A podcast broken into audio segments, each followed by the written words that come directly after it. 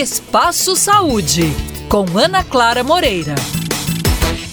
A enxaqueca é um tipo de dor de cabeça crônica, latejante e que costuma aumentar de intensidade com o passar do tempo. O problema ainda pode vir acompanhado de hipersensibilidade à luz e sons, além de náuseas e vômitos. Sobre esse assunto, eu converso com o neurologista e coordenador do Departamento de Neurologia do Hospital Semper, Daniel Izoni. Daniel, quais as diferenças entre enxaqueca e uma dor de cabeça comum? A enxaqueca é uma dor, em geral, unilateral, de início em geral leve, mas que fica muito forte, muito intensa. Ela é latejante, costuma vir com enjoo, vômito, a luz e barulho incomodam. Ela pode ter outros sintomas associados, como irritabilidade, como tontura. E isso é o que a difere principalmente da dita dor de cabeça comum, que na realidade é a dor de cabeça conhecida como cefaleia. Cefaleia é o nome bonito de dor de cabeça, do tipo tensional, que é branda, que é leve, em aperto, em pressão dos dois lados da cabeça. Em geral, não há tanto incômodo. Essa dor de cabeça não leva tanto o paciente ao pronto-socorro, ao contrário da enxaqueca, que é uma dor que habitualmente leva o paciente ao pronto-socorro pela sua intensidade. Eu conversei com o neurologista e coordenador do Departamento de Neurologia do Hospital Semper,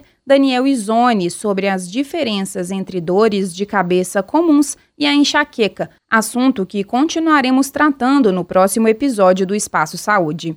Até lá!